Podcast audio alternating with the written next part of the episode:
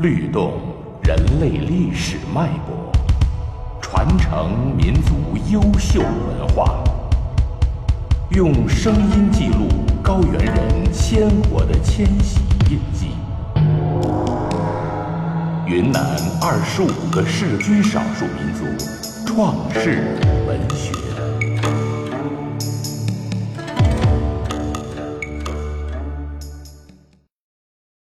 拉祜族创世文学介绍：创世文学是内容古朴、风格质朴的原始性古典文学。拉祜族有着悠久丰厚的创世文学传统。在久远的时期，勤劳智慧的拉祜族先民创作了多姿多彩的创世文学，世代传承，至今在民众中口耳相传，是画形态的创世文学。拉祜族的创世文学由创世神话、创世歌谣、创世史诗构成，其中创世史诗是创世文学最主要的组成部分。创世神话又称开天辟地神话、开辟神话，是天地宇宙或世界起源神话。高远的苍天、广袤的大地及宇宙世界是怎样形成的？这是人类最初给自己提出的哲学命题之一，也是创世神话主要内容之一。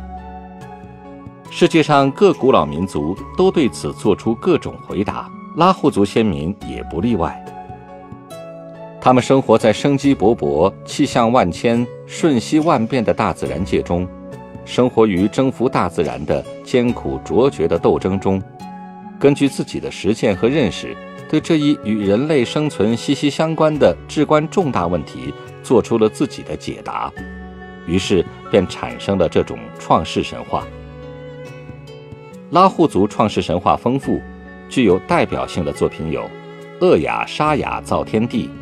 阿那阿罗造天地，造天造地，天地日月的来历等。厄雅沙雅造天地叙述：远古的时候，宇宙一片混沌，天神厄雅搓下自己手上的汗垢，沙雅搓下自己脚上的汗垢，造了四条龙，放于宇宙的四角。然后，他们又做了天柱、地柱，放在龙背上。再造出天梁、地梁和船子，织出天网和地网。后来又造出一对白马和一对白象，让他们去驮土填地网和天网。两位天神觉得忙不过来，又造出两个助手，扎伊和纳伊，叫他俩专门巡查造天造地的情况。扎伊和纳伊告诉两位天神，造出的地很不平整。两位天神便造出专门来补缺的扎罗和纳罗两人。不久，扎伊和纳伊又说：“天造小了，地造大了。”两位天神只好把天网拉大，这样天地才相配。造天造地的时候，厄雅和沙雅以及他们的助手很少有空闲的时间。拉祜族老人都说是众神出力。才造出天地。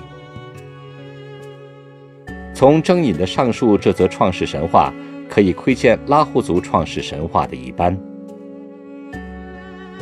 拉祜族创世歌谣以开天辟地为主要内容，主要作品有《苦葱创世歌》五首，《火焰变天地》等。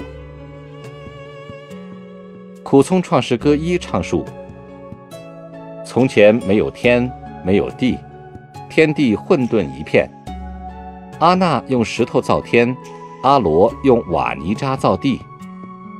天留了漏雨的缝，地留了透气的洞。天造好了，最先活起来的是星星；地造好了，最先活起来的是茅草。天太低，把竹子压低下头；地太平，到处都是水。人们请来巨人齐比阿罗，把天顶高了，把地抓出山沟，水从山沟流走了。火焰变天地唱序：远古的时候，没有天，没有地，也没有人。火焰飘上去变成天，火焰落下来造出地，露水珠落地造出了人，天就是这样造出来，人就是这样造出来。创世歌谣是人类幼年时期用幻想的形式对自然宇宙所做的幼稚的解释和描述，反映出原始古代人对天地宇宙由来的原始观念。创世史诗又称神话史诗、原始性史诗，它是一种特定历史时期的文学现象，即产生于人类的童年期、原始社会末期。一部大型的创世史诗，结构宏伟，内容丰富，气势恢宏，而在漫长的传承过程中，融进大量的古典神话、传说、民间故事、民间歌谣、谚语和格言。是一个民族社会生产生活、宗教信仰、风俗习惯和历史文化知识的一种特殊的总汇，因此，它是认识一个民族的百科全书。拉祜族创世史诗很发达，重要的作品有《木帕密帕》，有两个版本，《盘古盘根》、《根古》、《苦葱创世歌》等。拉祜族著名创世史诗《木帕密帕》在叙述天地创造、人类起源的过程中，塑造出一个创世大神厄沙。他造了四根柱子，造了四条大鱼，柱子支在鱼背上，从此天地才分开。他还忍痛抽出自己的脚骨，插在地上做地骨，抽下手骨做天骨，天才生得稳，地皮才坚硬。